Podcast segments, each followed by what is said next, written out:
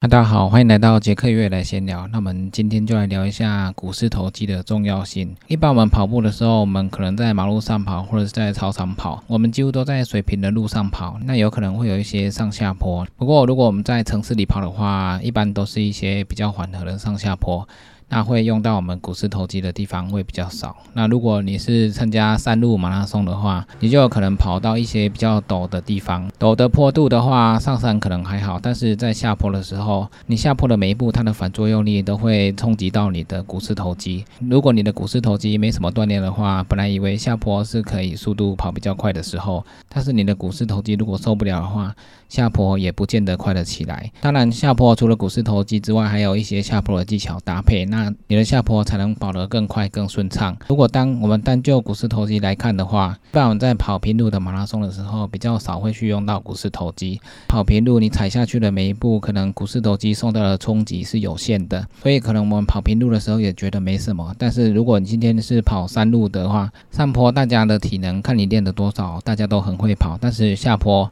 如果你股四头肌力量不够的话，那你每下坡一步，冲击力就会让你的股四头肌承受到很大的冲击。一样下坡跑五公里的话，有的人可以速度很快的下坡，但是有的人可能跑三公里，股四头肌就会受不了，速度就没办法再跑那么快。所以平常跑步训练的时候，也要多少训练一下股四头肌。股四头肌除了我们平常做深蹲，还有靠墙深蹲之外，还有很多动作可以学。那这网络上都有很多介绍训练股四头肌的方法，大家都可以上网去查询。不管你是跑全马或者是超马。只要路线是平坦的，也不会有很多很陡的地方的话，遇到下坡我们还是可以一直跑。如果今天的路线是一直上坡又下坡的话，当我们跑步的距离一旦拉长的时候，我们的股四头肌不见得受得了。特别是越跑的时候，我们股四头肌承受的冲击力实在是太大了。因为地形的不同，让你下坡的每一步踩点都不同，高低也不同，那股四头肌能承受的力量也不同。所以下坡如果只是短短的几百公尺，那我们可能一下子还承受得了，但是如果下坡长达十公里的时候，那股四头肌受得了吗？在下坡一直冲击股四头肌的状态下，股四头肌也会受不了。当这事情发生之后，下坡就不再是一件轻松的事情。因为台湾的山下坡很少这么长距离的下坡，但是台湾很常见的就是上上下下的山坡。如果你今天在山上选一段路线，它有一直上上下下的状态的话，你的肌群不断的在转换，不停的上坡下坡。的连续交替，只要距离一拉长，那股四头肌也是会受到不小的冲击。如果你今天跑马的速度很快的话，但是你没有特别去锻炼股四头肌，那通常在上坡的时候也是都可以跑很快，因为上坡我们就是脚有力，我们就可以往上跑。下坡的话，除了技巧搭配之外，你的股四头肌要是没有训练，不停的往下跑的时候，那每一个踏点的冲击力都很大，自然过没多久，你的股四头肌就会受不了。当你股四头肌又受不了的时候，你下一个上坡。又要再上去的时候，你的脚就会比较美丽。当距离拉长的时候，股四头肌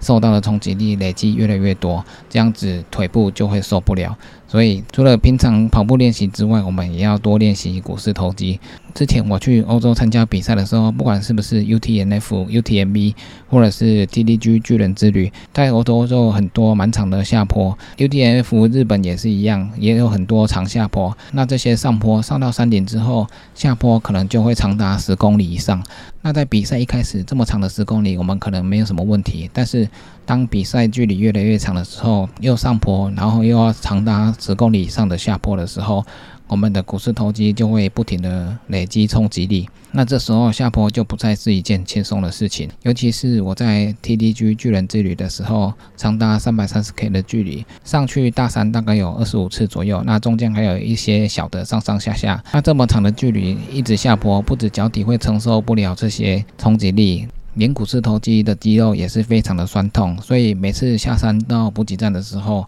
到补给站休息睡觉的时候，我都会擦一些退乳酸的软膏，等休息起来之后，腿部至少可以稍微缓和一下。因为累积的冲击力还有乳酸实在是太多了。之前也有很多选手也会在转换包放一些退乳酸的按摩棒。回到补站的时候，把小腿、大腿的肌肉用退乳酸的按摩棒推一推，然后再开始睡觉。但是等到你到第三天、第四天，你很疲劳的时候，到补站根本就是直接躺下就睡着了，所以根本也没有精神去推那些乳酸。所以那时候还好，我有带一些退乳酸的软膏，直接把腿磨一磨之后就直接睡觉。醒来之后确实脚会比较轻松一点，因为脚部累积的酸痛还有乳酸实在是太大了，所以你擦一些这些东西会会很明显的感觉到脚有变比较轻松一点。但是实际上酸痛还有乳酸是没有完全去除掉的，所以在平常的时候我们就要多练练我们的股四头肌，每个礼拜至少要练几次，让你的股四头肌在每个礼拜当中都可以不断的累积成长，那让股四头肌的肌群可以增强一点。之后你在跑下坡的时候，你就会感觉到好像没有那么容易疲劳。那如果你平时练跑的时候也没有练什么股四头肌的话，有时候下坡也可能也跑不了多久。如果是缓和的下坡，可能会跑久一点。但是如果是太陡的下坡，一直往下坡跑的话，股四头肌受到的冲击力会更大。那跑到一段距离的时候，你也会觉得腿很酸。那如果是越野赛的话，如果你股四头肌都没有练的话，那今天下坡可能往下跑这个动作，你连做都不敢做，因为。股四头肌没有力量，根本就不敢往下跑，只能慢慢的一步一步往下走。所以为什么看到很多人下坡都是一步一步的往下走？因为股四头肌没有力量承承受不住在山径跑下坡的时候的冲击力。那之前我第一次去参加港百的时候，因为我想说港百的阶梯蛮多的，所以我就去阳明山练阳明山十五连峰。那我练了阳明山十五连峰之后，后来我去香港比赛的时候，我才发现香港的阶梯感觉都是比我们台湾的阶梯还要高一点。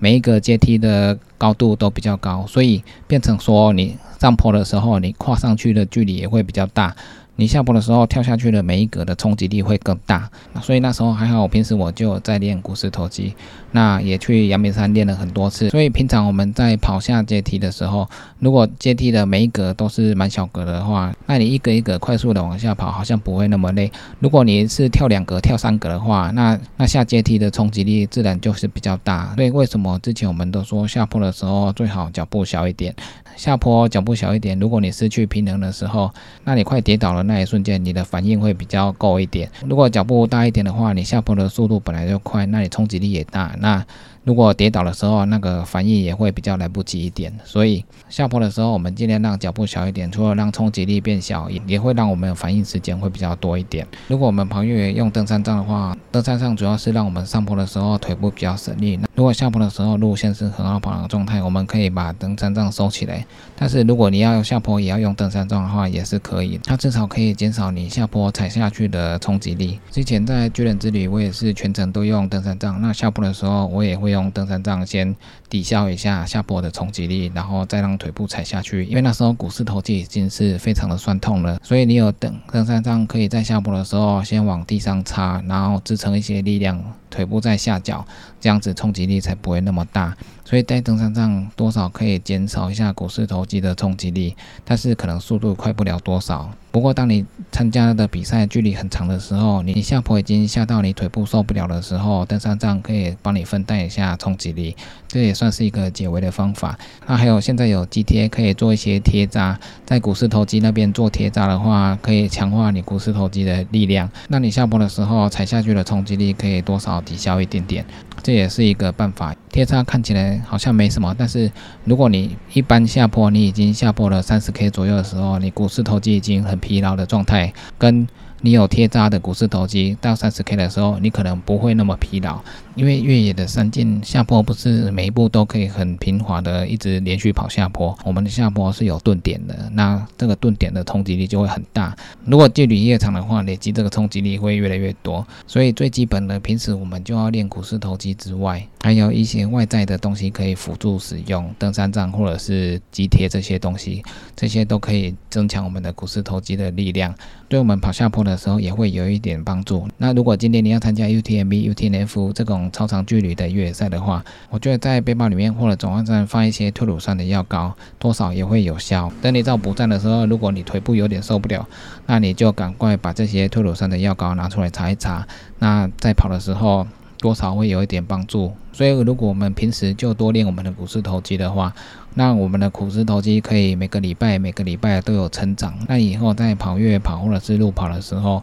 你就会感觉股四头肌好像没有那么快就变得很酸痛了，而且它能承受的冲击力会越来越大。那你承受的冲击力可以越来越大的时候，你的下坡肌就会比较敢往下冲。那再搭配一些技巧的话，下坡的速度就会越来越顺畅。在欧洲的精英选手，他们的下坡都可以冲很快，我相信他们的股四头肌应该都蛮强的。除了技巧都很强之外，股四头肌也要蛮强的才可以冲那么快。那整整体的下坡协调度很好的话，在下坡的时候，你跑的速度就可以跑得比别人更快，跑得更安全。那以上就是今天的杰克约来闲聊，记得订阅 YouTube、按赞 FB 粉丝页，还有追踪我 IG，就这样喽，拜拜。